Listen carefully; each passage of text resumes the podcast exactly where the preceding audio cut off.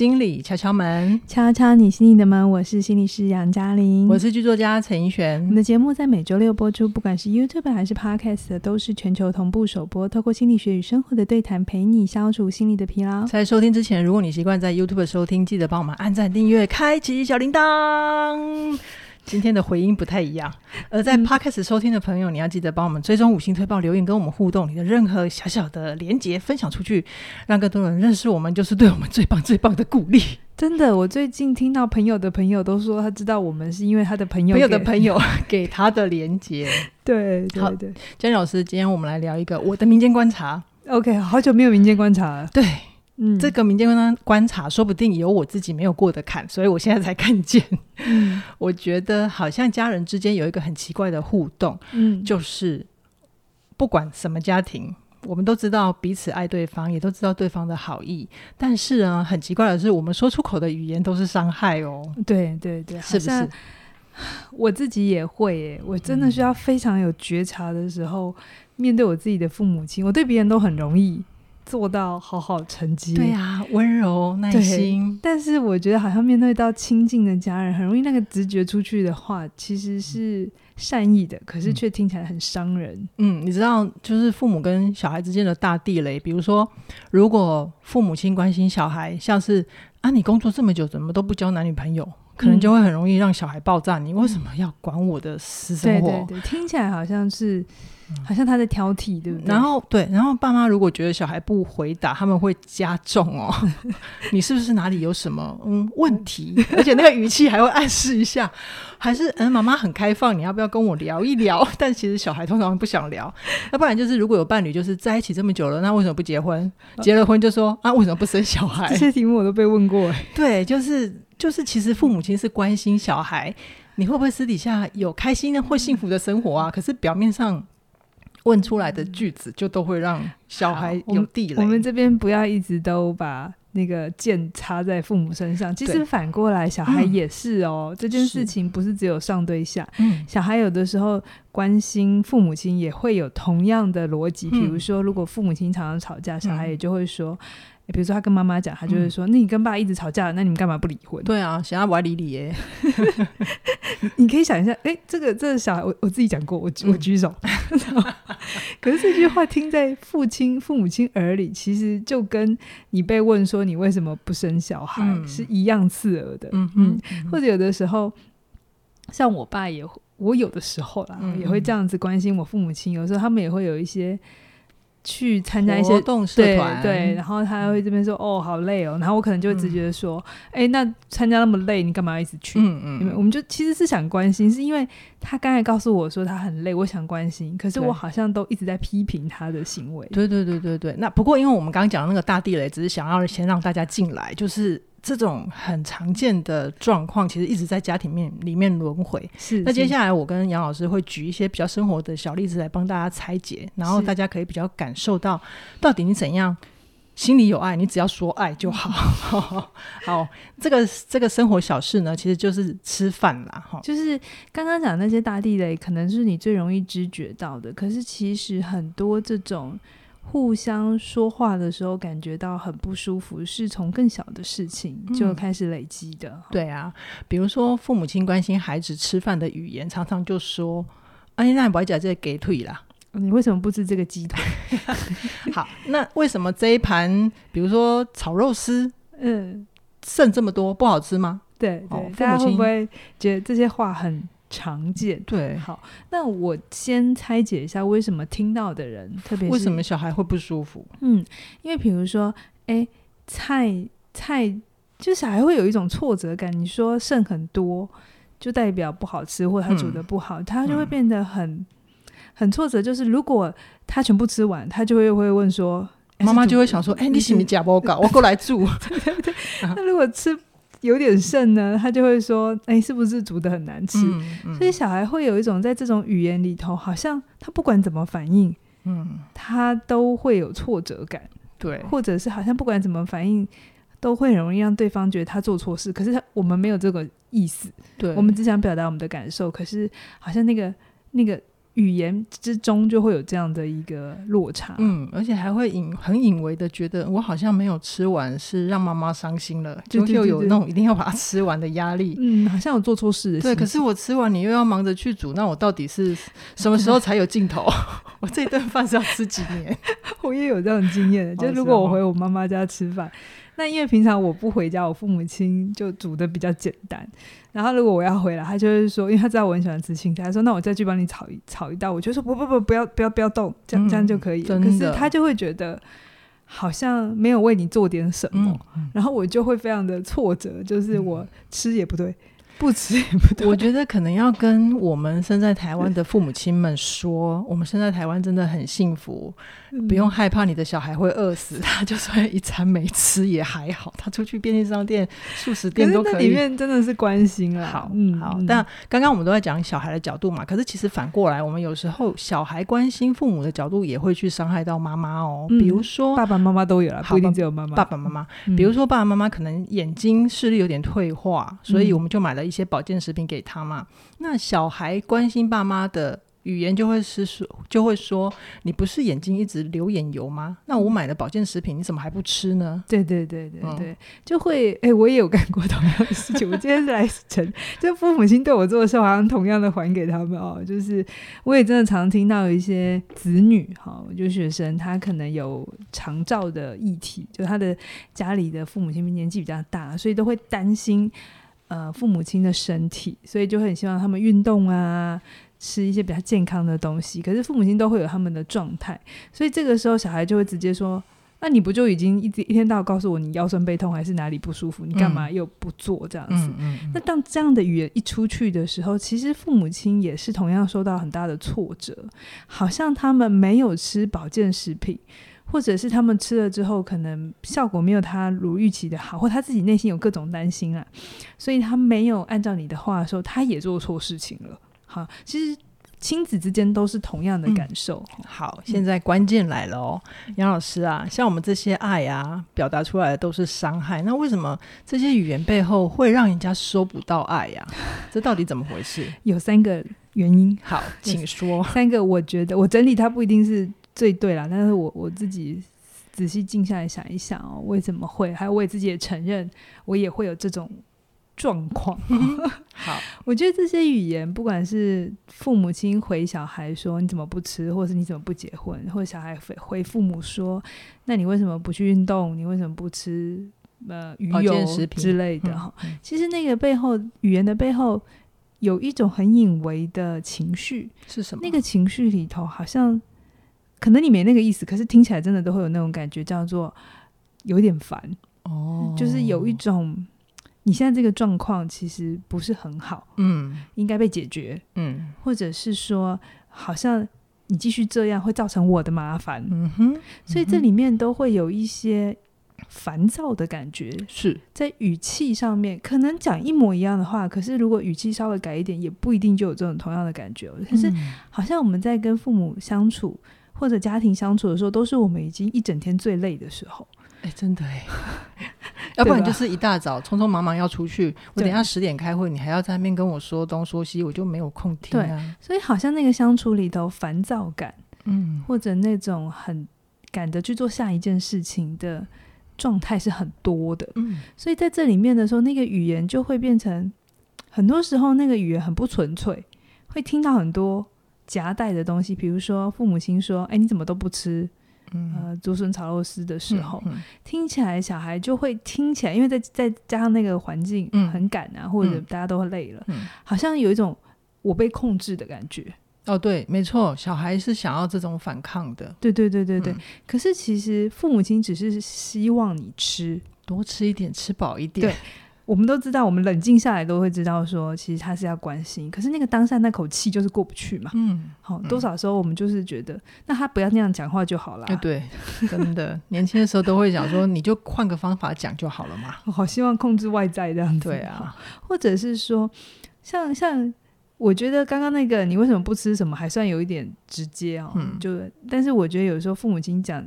我等一下讲第二种话的时候，我觉得那个情绪又更复杂。如果你的父母亲说“啊，剩这么多是不好吃吗？”嗯嗯嗯，这句话的情绪啊，就是里面有一种低落的感觉。对，好像我刚有讲了嘛，嗯，当他说剩那么多不好吃的时候，对小孩来讲，我说好吃跟不好吃都是错。嗯，因为我说好吃的时候，也许我下一次回家，再下一次回家会更多，在每一次回家一直都看到这道菜，我都会一直看到它。你你真的又切身经验了哈？对，我有这样的这样的状况，就是我我不能告诉你我喜欢吃它，因为当我告诉你我喜欢吃它之后，我会很常看到它，嗯、于是我会开始不想要看到它，嗯、这是一个。那如果我直接说就不好吃，那就更伤人啦。嗯、对，所以那里面呢？我要分析一点点哦，不管你是说这句话的人，还是被说这句话的人，其实听到这句话的时候，他他是一种很矛盾的讯号，是他有一种反向的自责。嗯、这句话就是这这这盘怎么剩这么多不好吃吗？嗯，它是一种反向的自责，自责很明显的自责就是，哎，我错了，或者是哎，我真的觉得没做好，这就是明显的自责。你这个反向的自责是指小孩会收到，对不对？呃，当事人是一种反向的自责，嗯，而收到的那一方，因为你是反向的自责，会让他很很不知道怎么回应。我我再分析的清楚一点哦。好，什么叫做反向的自责？就是因为因为他是问他没有直接说是他的错嘛，他是说为什么剩这么多不好吃？这个时候孩子就要来做一个评判嘛，嗯、好吃跟不好吃嘛，嗯、对不对？嗯、那我说好吃，好吃后的后果就是有可能会一直看到他。嗯、那如果我真的真的说不好吃，好，那这个时候呢？那个说的那个人，好，或者是父母亲那边，他就会收到一个讯息是：哎，那我是不是很差？我是不是没有做好？这道菜没做好。对，可是这个好坏啊，是由被问的那个人决定的。嗯嗯嗯，你你知道吗？被问的人就是父母亲嘛？被问的是小孩。没有、哦，对，被问的是小孩，要由被问小孩来决定。就是这个自责是很。很很微妙的，嗯、我没有真的觉得很自责。可是如果你真的觉得不好吃的话，那我就应该要去，我就会觉得受伤，嗯、然后我有点觉得自己没做好。嗯、可是这个时候好像因为是你说不好吃，所以好像某一部分你也会有一种感觉是你要负责。对，小孩也要负责。对，就是如果我真的说了不好吃，我伤了他的心，嗯、那我好像也要为你的情绪负责。嗯、所以它是一句很。很让人不知道怎么回答的，真的，跟家人之间的话说话就是这么的。可是我说真的，这不是叫大家，所以跟家人讲话，always 都要就是很很理智，然后很知道这个。我自己也做不到，嗯，我有的时候也是会有这种下意识的直觉反应，然后那个对话的流动是很多很多情绪在里面。嗯，那我不是要叫大家就不要这样讲，我只是想告诉大家为什么这句话听起来，嗯。有这么多各种不舒服在里面，我只想先分析给大家听，这样子，好，嗯，好，或者是说，像父母亲说，孩子关心，对对对，孩子关心父母亲说啊，你不是眼睛一直流眼油，买了保健食品怎么没吃呢？嗯嗯嗯，这个时候其实孩子在做的事情，我们其实是做跟父母亲一样的事情，就是我们都一直在隐微的指责对方没有吃，真的，因为那里面的假设就是你需要吃。那还有一个更更底层没有说出口的是，小孩会觉得我对你那么好，我的善意，我的孝顺，我都要孝顺你啦，所以你应该要收，你要接受啊。对对，那这个东西其实也很可怕，因为我们站在小孩的立场的时候，就会觉得自己很棒很好啊，我们很想对父母好，对不对？我们就很希望他说我们没有要害你，嗯。可是反过来。我我想这也是老生常谈了，就是父母亲也会说，我这样做是为你好啊，那你为什么不听我？其实两代的这个议题是一样的，嗯，那个。也许在乎的事情不同，但是内在的动力都是同样的东西，都是没有意识到你的好，可是，在对方的耳里听起来很很像是在控制哦。可是我们很容易敏感，别人在控制我们，但我们很不容易敏感，我们自己在控制别人。好，我也承认我有这种状况哦。好，嗯、那刚刚嘉玲老师讲的就是第一种，为什么语言背后会让人家收不到爱，是因为那个背后的情绪可能会让人感觉烦，或者是感觉控制，或者很很多很微妙的情绪。在里面，然后再来就是第二个，为什么会没有办法好好的说需求，一定要绕这个弯的原因，是因为当我们很直接的说出自己的需求的时候，其实某种程度也是在透露自己的脆弱哦，脆弱。因为因为当我承认我有需求的时候，其实就是我我有我我我是不足的，或是我需要从外界拿到东西的嘛。诶，嘉颖老师，你这边说的需求，并不是像我们刚刚上一趴说的小孩要爸妈吃。眼油，而是小孩背后想要说的那个，爸妈怎么会吃眼油？是鱼油吧？鱼油 是他们流眼油，对，老板油。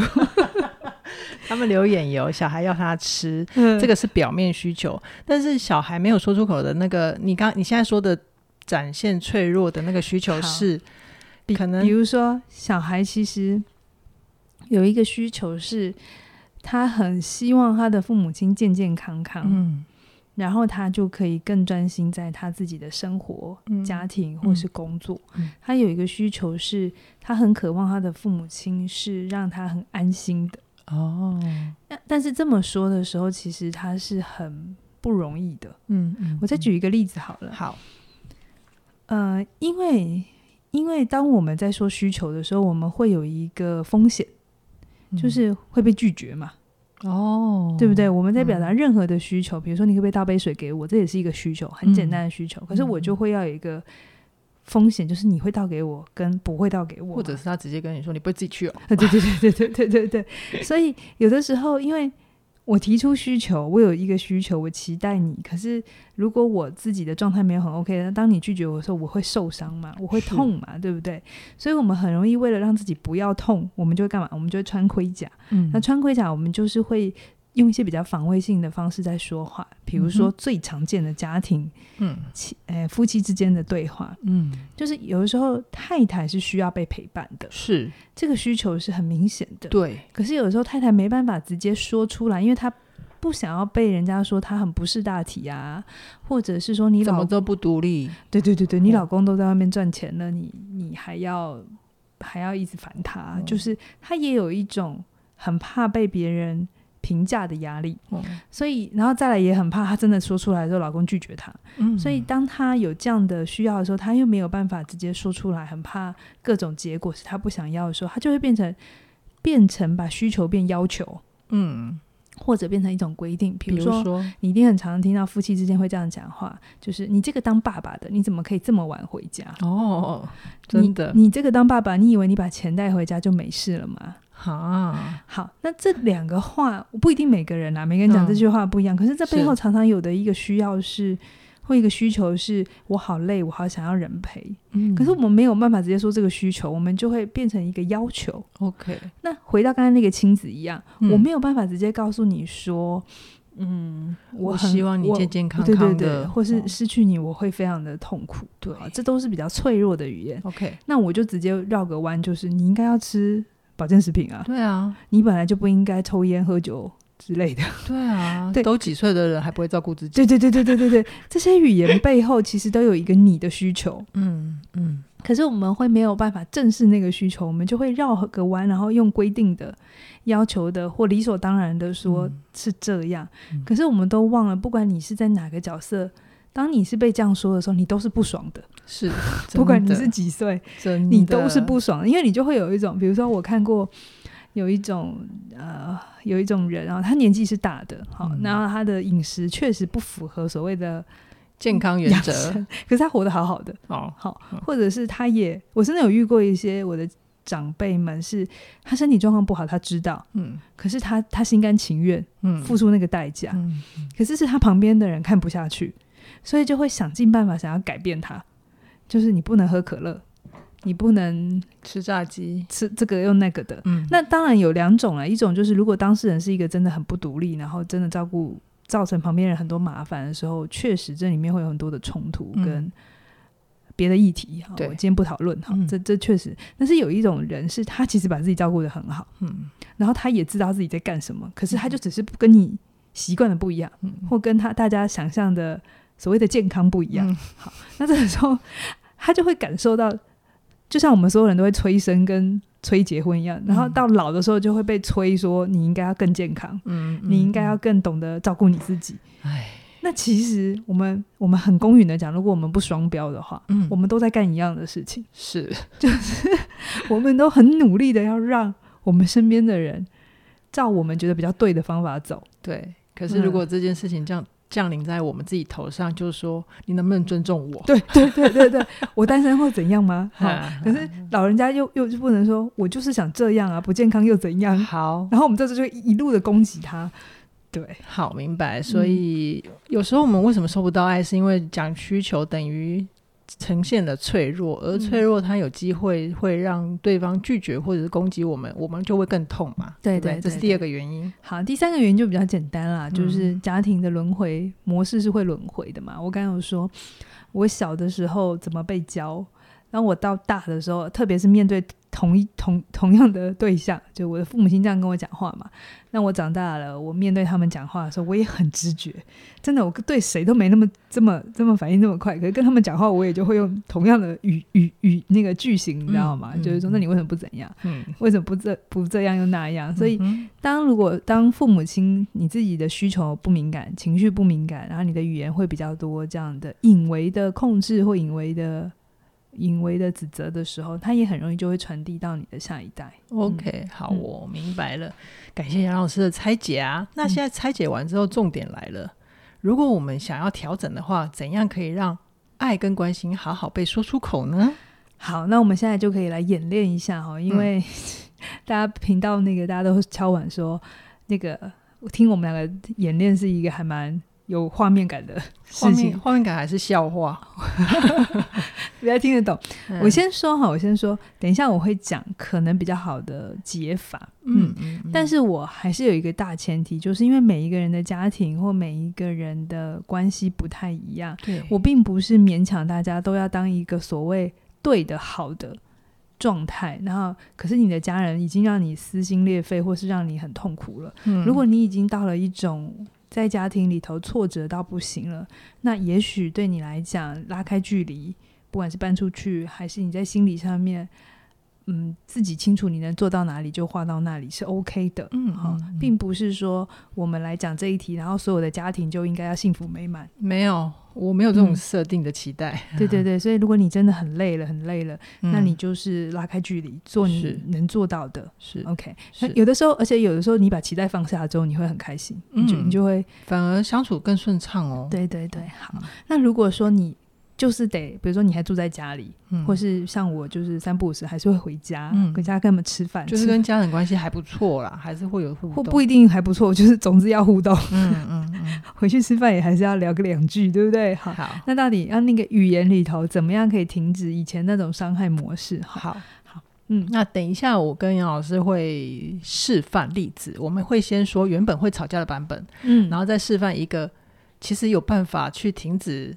那个吵架轮回的版本，然后杨老师再来拆解，嗯、好，好不好？好，好，那我们先来状况一样，就是妈妈就在跟小孩讲，他挑食不吃东西，然后、嗯、我就是那个妈妈，好，就是你怎么都不吃肉啊？我哪有不吃？我吃两块啦，那为什么再不多吃一点？不好吃吗？我吃饱了不行吗？好，然后接下来就开始吵，好，那玻璃想啊，要吃多少的问题？我是你不讲怕，你吃上面太多，好，对不对？对对对，那怎么松动？好。嗯好，那我一样演母亲哈。好，你怎么都不吃肉？我有吃两块啦。你希望我多吃是吗？嗯，嗯，想一下哦。如果你是那个妈妈，你在这个时候会接什么？嗯，你还会说，本来他的说法是啊，为什么不多吃不好吃吗？嗯，好，这时候当孩子说你希望我多吃是吗？直觉。对。的时候，你就会说哦，也没有啦，或者是说、嗯、哦，对呀、啊，好。可是那个语言接下去的话，比较不会是一种挑剔嗯。的状态，嗯、因为当怡璇刚刚讲说你希望我多吃的时候，其实他是帮助妈妈点出他想关心的对。这个意图，没错没错，对对对对对。所以当我们通常我们的意图被点出来的时候。对话会很有趣，就是你会觉得对方有听懂你，嗯、你就不会勉强他去做你非要他做的事情不可。而且我出卖一下我妈，如果我是这样子跟他讲话，我我确实有时候也会这样跟他讲话，就是有时候能量比较好的时候，我就会逗一逗他，然后我就说：“嗯，你很希望我多吃一点，吃饱一点，不要那么瘦，嗯、对不对？”然后他就会突然拍死，然后就不讲话，就默默的溜走，这样。对对，通常我们的父母那一代，我不知道在更下面的父母会不会。更自然一点啦，嗯、但是我父母亲那一代啊，就是、嗯、他们当被被读懂的时候，他们会有一种不好意思，对，然后或者是有一种啊，你知道就好了，因为其实他相他们相对我们又更不习惯去接纳自己的脆弱，对，或者是那个内在的意图很少被点出来。嗯，在他们的成长经验里，很少有人把他那个内心在想什么跟感受什么很清楚的说出来哈。嗯、所以像刚刚那个，就是一个松动的方法，就是你你如果是那一个被你觉得被打扰的那一方，你不是跟他呛来呛去，是你把他的意图点出来，嗯、把他的关心说出来哈。嗯、那记得不管怎么样，你的口气要尽量平平静一点，对，不要再呛回去。通常这样的话，两三趴就会停下来，两三回嗯就会停下来，这样子。嗯嗯、好，好，再来就换一个状况，就变成是孩子在关心父母亲的时候，嗯，那一样是一样是杨老师演妈妈，我来演小孩。好，嗯、那这一次就由小孩先发动哦。嗯，不是眼眼睛一直流眼油啊！我买了保健食品，你怎么都不吃？哎、欸，我都没给你呀，我就忘记啦。那我帮你设手机的闹钟，你每天时间到就吃两颗。我不要，很吵。怎么可以不要？那不然你眼睛怎么办？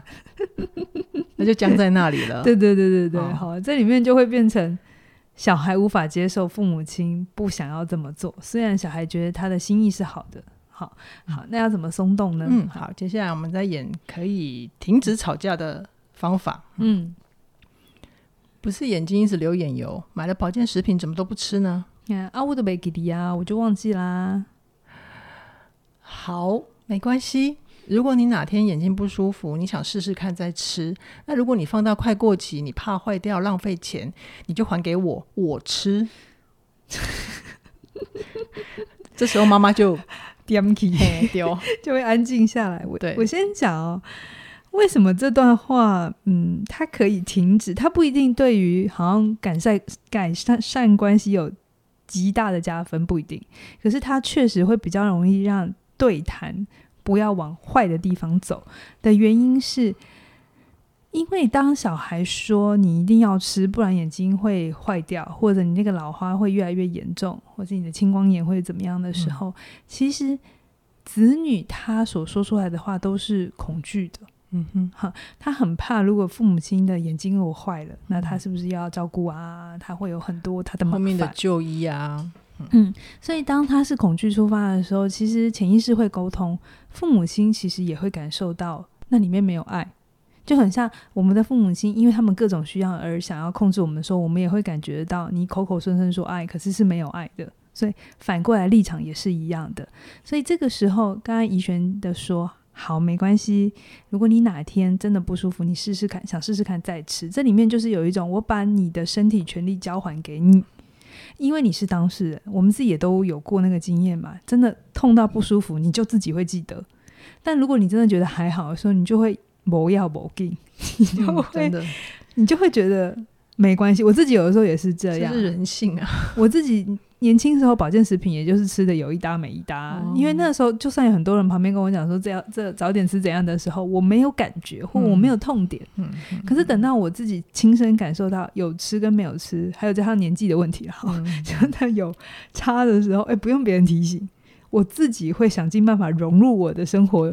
的流程进流程里，然后我会自己记得，嗯，所以我觉得那个东西是，如果当事人真的没有这个需要的时候，或没有这个动机的时候，你用的各种技巧跟方法很有限。我不能说没有，可是很容易就是短时间是有限的，长时间他又回到原本的状态，嗯、因为他不是他自愿的。嗯、所以，与其这样，你何不就是表达你的爱就好？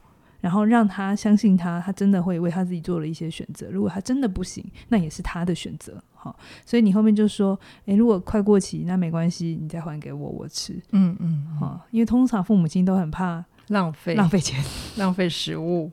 对，可是当你没有强迫他的时候，父母亲反而会有一种感觉是你是真正关心他，而不是在控制他。嗯哼，对，所以这真的是很不一样。然后我最近。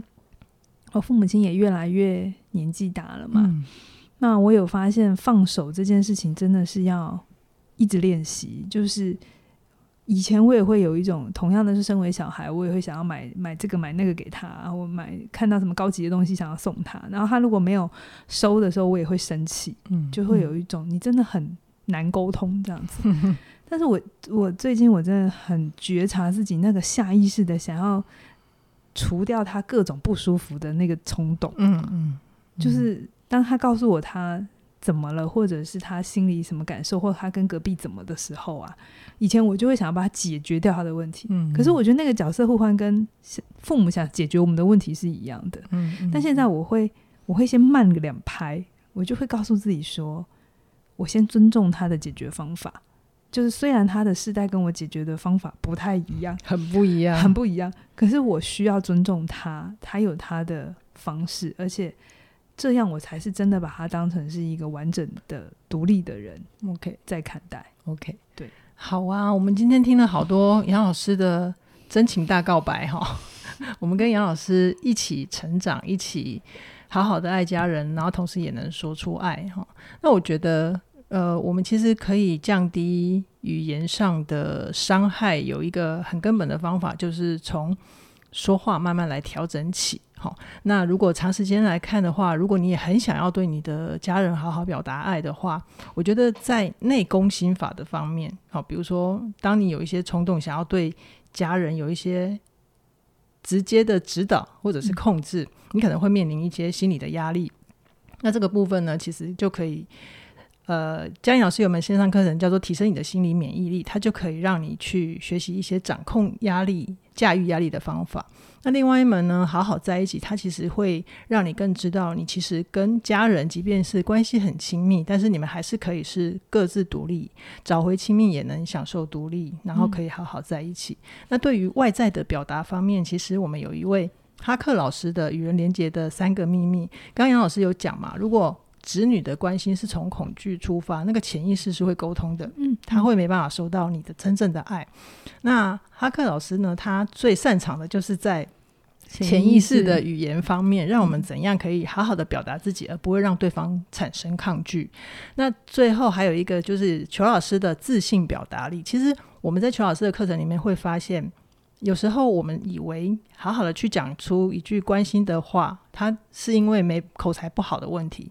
但是你在邱老师的课程里，你会发现，其实我们可以好好的表达，是需要有一些思考上的锻炼。好，先嗯，刚刚那个怡璇讲了四门课哈，我忘了先告诉大家，这是我们的季节限定哈。是。那这四门课呢，即日起到六月二号呢，你加入一门课都九五折，两门以上就是九折。是对，所以这就是我们所谓的。